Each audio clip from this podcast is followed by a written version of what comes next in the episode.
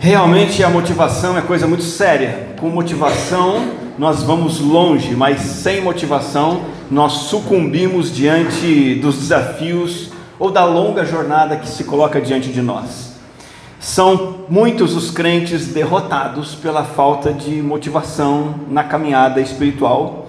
Na busca por uma vida piedosa, a desmotivação acaba travando muita gente. O desejo de levar uma vida centrada em Deus é um desejo que custa caro de se realizar. O desejo de servir ao Senhor, o desejo de servir ao próximo. E precisamos de motivação. Até mesmo uma garotinha que vai passear no parque com o pai precisa de motivação, até para brincar. Conta-se a história de pai e filha passeando num parque. Ele estava com algumas dificuldades físicas, andando de bengala, usava um lenço e um boné. E acompanhando a garota, e a garota pulando para cá e para cá no sol quente, e ela brincando, brincando, até que ela cansou, se sentou no chão, fez uma cara de choro, de cansada, disse que não aguentava mais continuar andando. A gente sabe que criança faz isso, né? E o pai, querendo que a filha brincasse um pouco mais, pegou sua bengala, pegou o seu lenço, o seu boné e fez um cavalinho de pau. E disse: Toma aqui, filhinha, aqui tem um cavalinho de pau para você. Agora é só você montar nesse cavalinho de pau que você vai para onde você quiser sem se cansar. E o que, é que você acha que aconteceu? É claro que a garotinha desatou a correr, andar alegre e feliz com a nova aventura montada no seu cavalinho.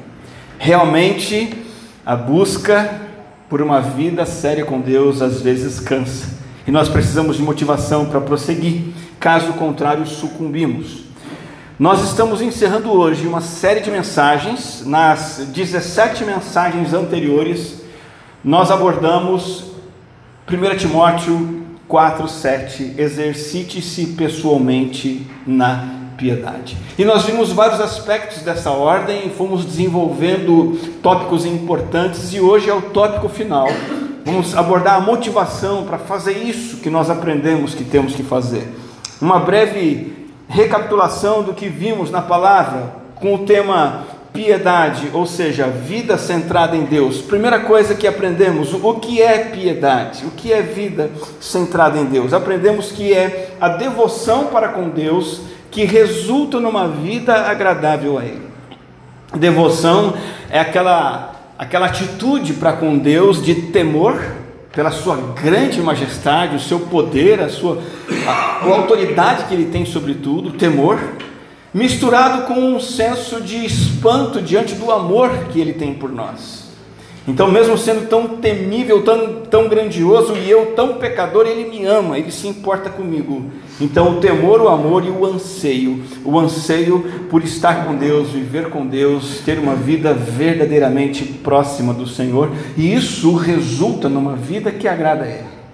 Nós vimos também já que dentro da piedade, temos o dever de exercitá-la. E o desenvolvimento da piedade não é automático, nem fácil. Requer trabalho árduo, que envolve eu me responsabilizar por isso, eu ter um objetivo claro de ser piedoso e usar tudo que Deus me dá para ser piedoso, pagar o preço, deixar que o Espírito Santo trabalhe na minha vida e praticar dia após dia a piedade.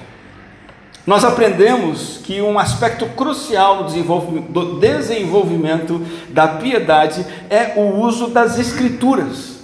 Não existe cristão piedoso sem Bíblia. Não, não tem fórmula mágica, não tem acampamento de fim de semana, não tem culto de poder, não tem oração de sacerdote, não tem nada que produza piedade se você não pegar a sua Bíblia e não trabalhar com ela. Nós precisamos assimilar a Bíblia. Vimos cinco métodos: ouvir a palavra, precisamos ouvir a palavra.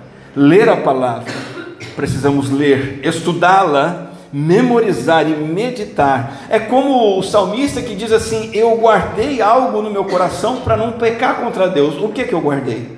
A palavra. Sem palavra, sem chance, não tem vida piedosa. E a última coisa importante que viemos estudando nos, nos domingos mais recentes foi que quando eu tenho devoção para com Deus, minha vida é transformada, meu caráter é transformado, eu desenvolvo virtudes de caráter práticas, eu vou aprendendo a ser uma pessoa humilde, eu desenvolvo gratidão, eu me torno uma pessoa contente, alegre, eu vivo em santidade, eu tenho domínio próprio, eu aprendo a ser fiel, a ter paz, a exercer paciência, bondade, misericórdia, e semana passada falamos sobre a virtude do amor. Agora, de novo, finalizando essa série de mensagens, é preciso que tenhamos a motivação certa para a busca da piedade. Sem uma motivação à altura, será em vão saber todas essas coisas. Você pode saber o que é piedade, você pode entender que tem que treinar, você pode ir para as Escrituras, você pode buscar ter as, as qualidades que Jesus teve, mas se não houver motivação, você e eu vamos morrer na praia. Portanto, eu convido você a abrir sua Bíblia em Filipenses capítulo 3, versículo 12 a 14, uma passagem das Escrituras que, que nos foi lembrada nesta neste culto enquanto cantávamos algumas coisas. Essa última música mesmo nos remete a esse texto bíblico. Cantamos sobre o brilho celeste que precisa brilhar em nossa vida e nos mover a um viver dinâmico, um viver motivado com o Senhor. E é exatamente isso que a gente vai dar atenção agora. Filipenses 3. Eu quero ler o texto do verso 12 ao 14. Lembre-se que é uma carta que Paulo escreve para uma igreja, a igreja de Filipos. Ele mesmo está numa cela de prisão em Roma, quase no fim da vida, e ele reafirma o compromisso dele em buscar uma vida piedosa. Filipenses 3,12: Não que eu já tenha recebido isso, ou já tenha obtido a perfeição, mas prossigo para conquistar aquilo, para o que também fui conquistado por Cristo Jesus. Irmãos, quanto a mim, não julgo havê-lo alcançado, mas uma coisa faço, esquecendo-me das coisas que ficam para trás e avançando para as que estão diante de mim, prossigo para o alvo, para o prêmio da soberana vocação de Deus em Cristo Jesus. Mesmo com toda essa situação de dificuldade, idade avançada, prisão, desafios, problemas, Paulo está dizendo o seguinte: eu prossigo buscando vida piedosa, eu prossigo buscando a semelhança com Deus, eu quero ser mais e mais parecido com Cristo. O que será que motiva Paulo? O que o mantém nessa corrida para alcançar essa meta?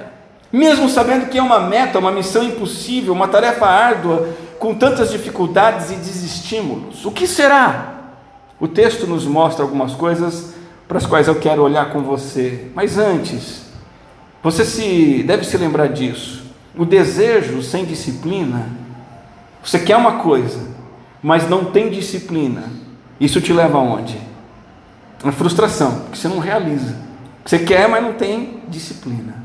Agora, a disciplina sem um desejo gera um trabalho penoso, ingrato, sem sentido. Será que para Paulo buscar a piedade, a vida centrada em Deus, era um esforço assim penoso, duro, ingrato. É como se Paulo cruzasse os braços, fizesse cara feia e dissesse assim: tá bom, vou viver a vida cristã, como se tivesse que tomar um chá de boldo, né? Um café sem açúcar ou uma bezentacil. Nada disso. O apóstolo Paulo escreve e as suas palavras nos, nos transmitem uma pessoa extremamente motivada. Você não vê um único traço de desapontamento e canseira. O apóstolo Paulo junta aqui a disciplina extrema com a paixão intensa.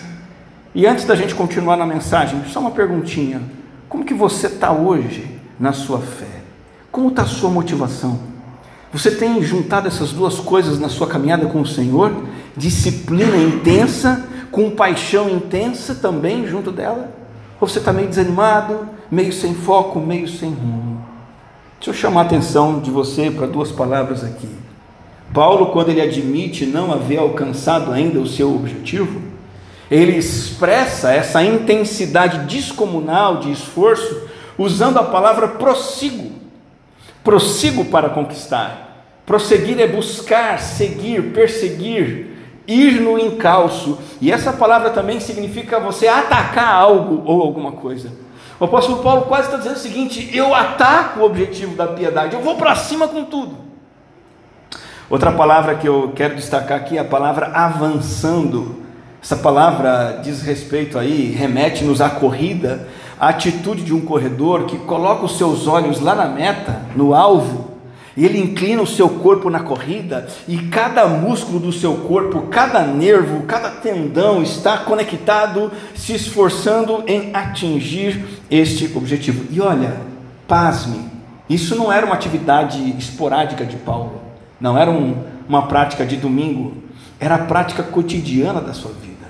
Ele está falando de algo que ele faz continuamente, sem folga, sem reduzir os esforços, um esforço para a vida toda. Como ele aguentava isso?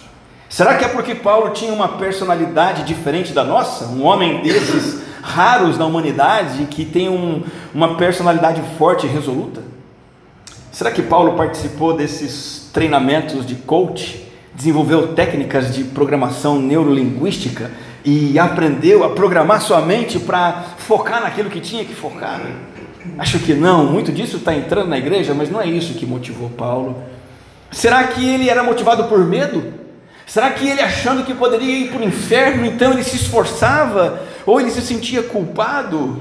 Ou de repente ele já estava num cargo apostólico ali, né? Que se ele subisse de nível apostólico perto da aposentadoria, ele ia se aposentar como apóstolo sênior, um salário mais alto. Então ele diz assim: Bom, para eu ter um, um salário mais alto, então eu vou me esforçar um pouco mais. Será que é o dinheiro que fazia Paulo se esforçar? Nada disso.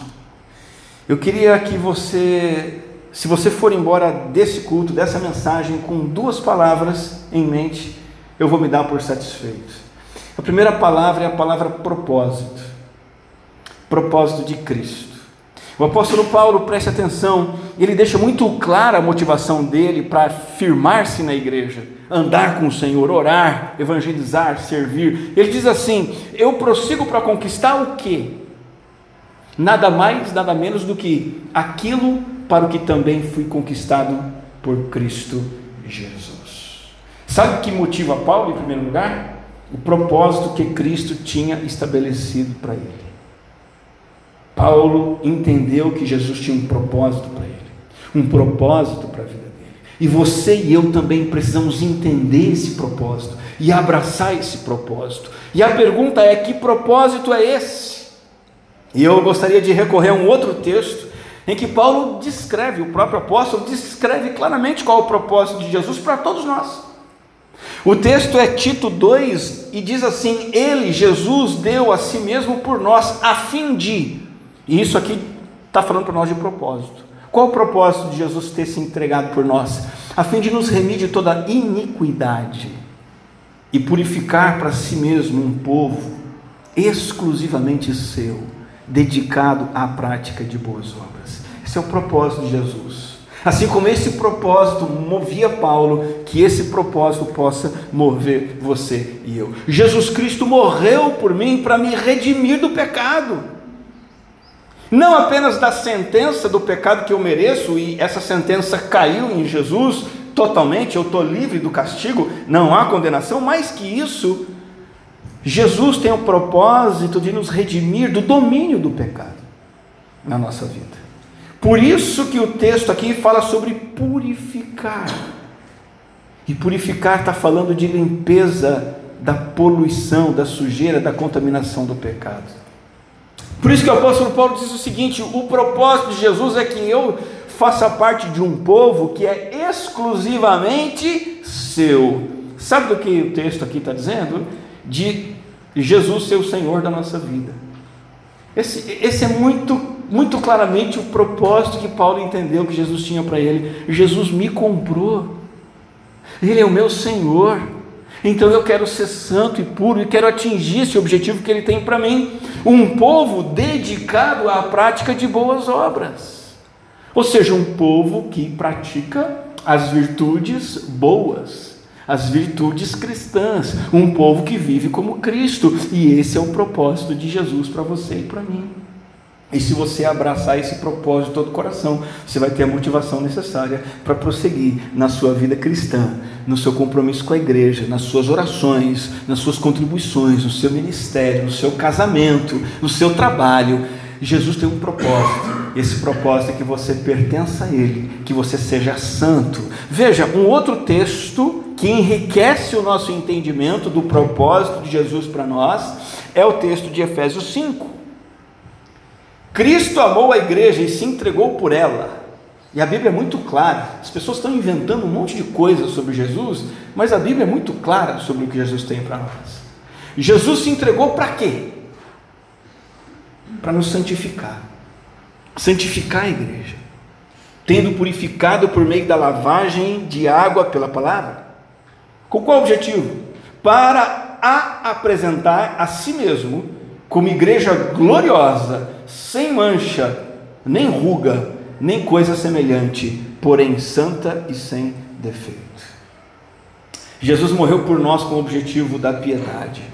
Foi essa a razão pela qual Jesus ressurreto se encontra com, com Saulo numa estrada em que ele, na qual ele ia para Damasco, e ele era Saulo, o perseguidor da igreja, que não queria saber de Jesus, um religioso terrível. E Jesus se encontra com ele ali, para quê? Para santificá-lo. Para pegar Saulo e dizer o seguinte: Saulo, eu vou salvar você de toda a sua culpa.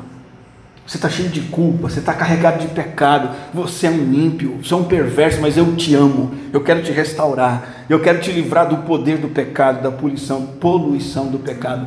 E essa é a razão pela qual Jesus encontrou com você e comigo nas nossas estradas para Damasco também. Agora é importante entender que Jesus Cristo não morreu para fazer-nos felizes, mas fazer-nos santos. Você não pode vir à igreja e você apresentar para Deus o propósito que você tem em mente para que Ele faça por você. É o contrário. Ele é o Senhor. A gente não pode deturpar, distorcer o significado da cruz.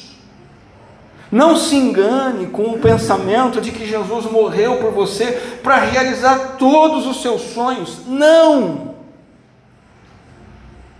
Jesus morreu bateu no peito e disse: São os meus propósitos que eu quero ver cumprido na sua vida. E Paulo entendeu isso. E é isso que fazia com que ele se esforçasse de maneira brutal. Jesus me conquistou, estabeleceu para mim um plano, me fazer santo, me purificar da sujeira do pecado, ser o Senhor da minha vida, me fazer produzir boas obras para o reino, uma motivação centrada em Deus que fazia Paulo prosseguir adiante. Motivações confusas é a resposta para muitas pessoas não se manterem comprometidas com Cristo e com a igreja por muito tempo. A igreja evangélica no Brasil cresce cada vez mais e do mesmo jeito que cresce, diminui. É gente saindo para tudo quanto é lado, cansada, frustrada. Uma das razões principais é essa motivações confusas. A pessoa vai para a igreja, vai para Jesus porque quer ter uma vida vitoriosa. Porque ela ouviu lá na televisão, ela ouviu um pastor dizendo: Olha, se você andar com Jesus, você vai ter uma vida vitoriosa. Essa motivação não mantém um crente na jornada da fé. As pessoas indo buscar se sentir bem consigo mesma, saciar o seu orgulho, são motivações centradas no ego, que funcionam por algum tempo mas logo param de funcionar. Uma motivação equivocada. Outra motivação, ou algumas motivações equivocadas, é a pessoa que então acha a igreja legal e ela vai lá e ela quer imitar as pessoas da igreja porque acha que aquelas pessoas são interessantes. Ou porque ela quer ter uma boa reputação na igreja, na família, na sociedade. O problema desses alvos é que eles são muito baixos. Jesus Cristo tem alvos muito maiores, Ele não quer que eu imite vocês e que você seja igual aos demais. Jesus quer simplesmente que você imite a Ele mesmo. E isso está muito acima do que a gente pode imaginar. Então, irmão, irmã, primeira palavra que eu quero que você leve para casa hoje, para a sua vida, como motivação para você prosseguir, é a palavra propósito. Propósito de quem? De Cristo. Para quem? Para você. Prossigo para conquistar aquilo para o que também fui conquistado por Cristo Jesus. Ele me conquistou para eu ter um caráter piedoso. Ele me comprou com seu sangue para eu ter uma vida centrada nele. E foi por isso que ele morreu por mim. A segunda palavra que eu gostaria que você gravasse, levasse no teu coração para te motivar na vida cristã é a palavra que também começa com P, a palavra prêmio. Prêmio. No verso 14, o apóstolo Paulo diz: prossigo para o alvo, para o prêmio da soberana vocação de Deus em Cristo Jesus. Que prêmio é esse? A glória eterna, é a glória celestial, é a esperança e certeza de que a minha cidadania definitiva está lá, no, no além, na eternidade, e a minha vida consiste basicamente em prosseguir para chegar lá. E sobre isso que Paulo está falando aqui como algo que o motiva. Ter uma mentalidade desapegada desse mundo. Todas as coisas terrenas que você encontrar nesse mundo, você e eu vamos perder. Uma namorada fascinante, um salário legal, um carro novo. A gente tem que se desapegar de todas essas coisas, não no sentido de desprezá-las, mas não colocar o nosso coração nelas e conectar o nosso coração no verdadeiro prêmio que nós vamos obter quando Jesus Cristo voltar, quando Ele nos levar, Ele vai transformar o nosso corpo, esse corpo que se deteriora, Ele vai transformar esse corpo num corpo glorioso, sem pecado. E nós temos que buscar a piedade até alcançar o prêmio.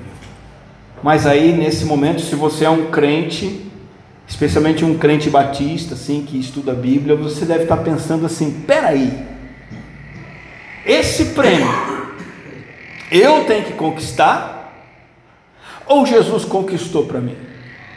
Por que, que eu tenho que me esforçar para ter esse prêmio? Não é verdade que nós somos salvos pela graça mediante a fé? Isso, esse prêmio, não vem de nós, é dom de Deus, não depende das nossas obras, para que ninguém se glorie. Esse prêmio já não está garantido, eu já aceitei Jesus. O pastor falou para fazer oração, eu fiz. O pastor falou para ser batizado, batizei. Falou que se eu fizesse isso, o passaporte estava garantido, eu fiz. É uma dádiva, é um presente de Deus, uma recompensa assegurada pela obra de Jesus. É verdade tudo isso. Mas também é verdade que esse dom, esse presente, esse prêmio, não pode ser tomado como certo por si só. Aquele que diz assim: já aceitei Jesus, isso é suficiente. Sou um cristão, sou um cristão evangélico, sou um cristão evangélico batista. Pronto. Aquele que se firma somente nisso, ele pode estar cometendo um grande equívoco na vida, que terá uma trágica repercussão eterna. Porque a verdadeira graça que dá esse prêmio também move você na busca desse prêmio. Então não se trata apenas de um discurso religioso, não se trata apenas de uma, uma oração de fé, não se, tra se trata apenas de levantar uma mão, aceitar Jesus, ser batizado. Um vigor espiritual precisa acompanhar. Se tudo isso, uma oração, levantei a mão, fui no apelo, é acompanhado de preguiça, negligência com as coisas de Deus, não tome como certo que você já tem esse prêmio. A fé salvadora sempre se manifesta na busca pelo alvo celestial. É interessante que Jesus disse tantas coisas que aparentemente são contraditórias entre si. Por exemplo, acerca disso, ele disse algo interessante. Ele falou assim: Eu lhes dou a vida eterna, jamais perecerão, e ninguém as arrebatará da minha mão. Ele está falando das suas ovelhas, dos salvos. Ele está tá garantindo quem tem vida eterna está garantido, está na minha mão, ninguém larga. Mas ao mesmo tempo, mesmo Jesus diz: esforcem-se por entrar pela porta estreita. Que maluquice é essa? Parece que são duas coisas contraditórias. E aí a gente volta para o apóstolo Paulo e vê ele escrevendo à igreja de Corinto o seguinte: Eu esmurro o meu corpo. Ele, salvo pela fé em Cristo Jesus encontrado por Jesus na estrada de Damasco. Ele diz: esmurro meu corpo reduzo a escravidão, para que, tendo pregado a outros, não venha eu mesmo a ser desqualificado. Sabe por que ele está escrevendo isso? Entre outras razões, a igreja de Corinto estava cheia de gente dorminhoca. A igreja de Corinto estava cheia de gente negligente, indiferente, achando que podia ser preguiçoso, descuidado, podia flertar com o pecado sem risco algum. E aí o apóstolo Paulo se apresenta como alguém engajado numa luta intensa, de vida ou morte, pela sua própria salvação, sendo que ao mesmo tempo ele tinha certeza da sua vida eterna com Cristo e através de Cristo Jesus. O ponto é o seguinte: saber que Jesus Cristo deu a ele a vida eterna, fazia com que ele ficasse em casa tomando uma cervejinha?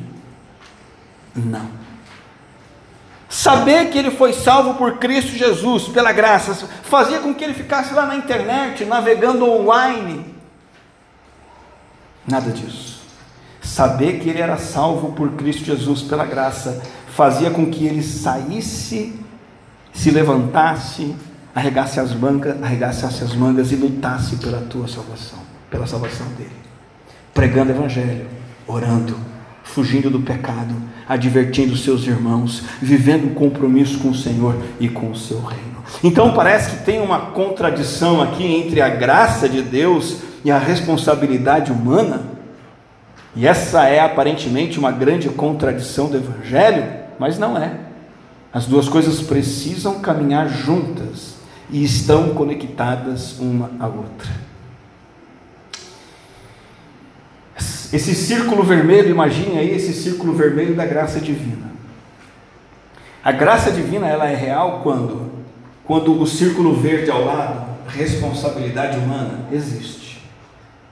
Se você tem só a bola vermelha, graça divina, sem o verde, você não tem graça divina coisa nenhuma, não existe. Ela sempre vem acompanhada de um, um, um senso de responsabilidade espiritual no nosso coração. Eu vou lutar por Cristo, eu vou trabalhar na minha igreja, eu vou orar, eu vou ofertar, eu vou buscar a salvação dos perdidos, eu vou ajudar os necessitados, eu vou cumprir com a minha responsabilidade. Ao mesmo tempo, a bola verde ali, responsabilidade humana, ela existe sozinha? Também não. Ela sozinha é só religiosidade vazia. Ela sozinha é só legalismo. Está cheio de igreja e religião por aí. Ela precisa e ela só é legítima quando ela está acompanhada da graça divina. Esse prêmio, então, nos motiva a uma vida igual a de Paulo. E não é só o apóstolo Paulo aqui em Filipenses que fala que esse prêmio o motiva a lutar. Vários outros textos falam que o prêmio celestial nos motiva e é o nosso combustível, é, é a nossa mola propulsora, propulsora. Por exemplo, Romanos capítulo 5, versículo 1. Justificados, pois, mediante a fé, temos paz com Deus, por meio de nosso Senhor Jesus Cristo pelo qual obtivemos também acesso pela fé a esta graça na qual estamos firmes e nos gloriamos na esperança da glória de Deus. Veja o que Paulo diz aqui no final, versículo 2: Eu me glorio em quê? Na esperança da glória de Deus. Outro texto de 2 Coríntios 6, 5 diz: Pois sabemos que se a nossa casa terrestre deste tabernáculo se desfizer, temos da parte de Deus um edifício. Olha o que Paulo diz aqui: uma casa não feita por mãos humanas, eterna nos céus. E por isso, neste tabernáculo, gememos, desejando muito ser revestidos da nossa habitação celestial. O apóstolo Paulo olha para a sua casa terrena, o seu corpo, as suas dificuldades, as suas limitações, ele diz assim: Eu vou ficar preso a isso? Não. Eu tenho uma casa celestial. Eu estou gemendo aqui, mas o meu anseio e a minha certeza, e por isso eu prossigo para esse prêmio de ser revestido da habitação celestial. Hebreus 12 diz a mesma coisa. Por isso, recebendo nós um reino inabalável, se eu tenho este prêmio, um reino lá na frente, eterno, para sempre, inabalável, o que é que eu faço? O que nós fazemos? Retenhamos a graça, pela qual sirvamos a Deus de modo agradável, com reverência e temor. Veja que sempre o prêmio motiva a algo na vida presente. O prêmio futuro sempre desperta algo para o hoje. 1 Pedro 4, pelo contrário, alegrem-se na medida em que são coparticipantes dos sofrimentos de Cristo, para que também na revelação de Sua glória vocês se alegrem exultando. Pedro também diz a mesma coisa. O prêmio lá na frente mexe comigo hoje. Nós somos chamados a desfrutar de um alto prêmio, uma recompensa excelente, gloriosa. Nossa corrida aqui não é uma corrida por ninharia.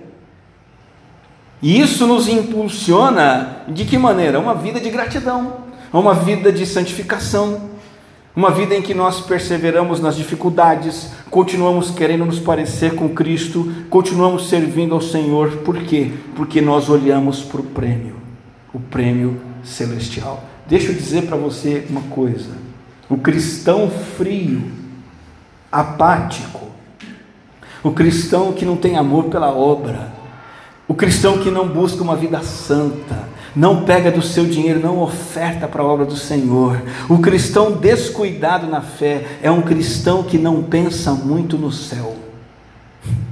Ele acha que a vida dele, o prêmio dele está aqui. E ele está se realizando aqui. Por isso ele não está nem aí com as coisas do Senhor. Mas quanto mais você olhar para o prêmio celestial, mais você vai trabalhar e se entregar e se doar para as coisas do Senhor. Conta-se que um milionário estava dando uma palestra para uma classe de nono ano do ensino fundamental, o nome dele é Eugene Lang. E ele estava dando essa palestra para motivar aqueles alunos que eram alunos pobres, sem uma perspectiva de futuro. E o que, que ele podia dizer para inspirar aqueles estudantes? Nada. Ele sabia que a maioria deles acabava abandonando a escola e indo para uma vida vazia, uma vida de crime, uma vida desperdiçada. Então, num dado momento da sua palestra, ele abandonou suas anotações, decidiu falar o coração daquele, daqueles garotos, e ele, como um camarada milionário, disse o seguinte: atenção, rapazes e moças, fiquem na escola, e eu vou ajudar a pagar os estudos de cada um de vocês, até que vocês um dia se formem. E sabe, aquele foi um ponto de virada. E por que foi um ponto de virada? Pela primeira vez na vida daqueles rapazes e moças, aqueles estudantes tinham uma esperança.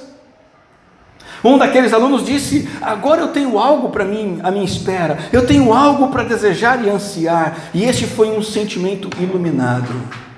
E 90% daqueles alunos concluíram o Fundamental 2 e prosseguiram para uma vida diferente que você tenha esse ponto de virada na sua vida também. Talvez, talvez você está aqui hoje na igreja meio sem perspectiva, meio desanimado, mas o Senhor está dizendo o seguinte: eu sou milionário, eu sou muito mais do que milionário, e eu não estou pagando só todos, tudo que você precisa para concluir sua vida aqui terrena. Eu já paguei uma morada celestial para você. Essa é a sua perspectiva. Olhe para isso. Crentes sem esperança são crentes sem futuro, são crentes que não trabalham e não servem e não amam o Senhor. Mas quando há esperança, o vigor se renova. Irmão, irmã, aquela garotinha no início da mensagem se cansou, até que o seu pai lhe deu alguma coisa que a motivasse, um cavalinho de pau. Infelizmente, é natural e normal que nós também nos cansemos na busca pela piedade e precisamos de motivação correta. Esses dois fatores propulsores de Paulo, propósito pelo qual Jesus morreu por mim no passado o prêmio que Jesus comprou para mim no futuro, precisam me impulsionar a prosseguir para o alvo, a continuar avançando, buscando o caráter piedoso, a semelhança com Cristo, a santidade. Esse Paulo que olhava para o propósito de Cristo, para o prêmio de Cristo, no finalzinho da sua vida, os seus últimos momentos de vida, ele diz o seguinte: Eu combati o bom combate, eu completei a carreira, eu guardei a fé. Quando você chegar no fim da sua vida aqui na terra, você vai poder dizer as mesmas coisas de Paulo? ou você vai ter que dizer: puxa vida, eu até entrei na luta, mas baixei a guarda. Eu comecei a corrida, mas comecei a andar e terminei andando até o fim, capengando, tropeçando. Ou eu até larguei a corrida, sentei na beira da, da pista e fiquei com sono e dormi. Eu guardei a fé? Não. Eu comecei a me deixar levar pela incredulidade, pelas dúvidas, pelos pecados, pelas seduções e acabei abandonando a fé. O que é que você vai dizer? Para que você diga o que Paulo disse, você precisa olhar sempre para o propósito pelo qual Jesus morreu por você, te fazer santo e puro, praticante de boas obras, e para o prêmio que Cristo tem reservado para você. Quando você partir dessa vida, você vai morar nas mansões celestiais, sobre as quais cantamos aqui hoje. Encerrando essa mensagem e essa série de mensagens sobre piedade, você só vai poder dizer o que Paulo disse se você praticar o que ele ordenou em 1 Timóteo 4. Exercite-se pessoalmente na piedade. O exercício físico tem algum valor, mas a piedade tem valor para tudo. Porque tem a promessa da vida que agora é e da que há de. Vamos orar. Graças te damos, Senhor, pela palavra do Senhor que vem de encontro ao nosso coração, nos fortalecendo, nos instruindo, nos orientando em todas as nossas necessidades, inclusive quando estamos fracos e cansados. Aqui estamos, Senhor, dispostos a olhar para o propósito pelo qual o Senhor Jesus Cristo morreu por nós. Dispostos a olhar de novo, mais uma vez, para o prêmio que o Senhor prometeu para nós de morarmos nas mansões celestiais para sempre e sempre desfrutarmos da vida eterna. E que esses fatores motivacionais nos levem ao compromisso sério na busca pela vida piedosa, na busca pela vida na tua presença. Em nome do Senhor Jesus, o nosso Salvador, que oramos. Amém.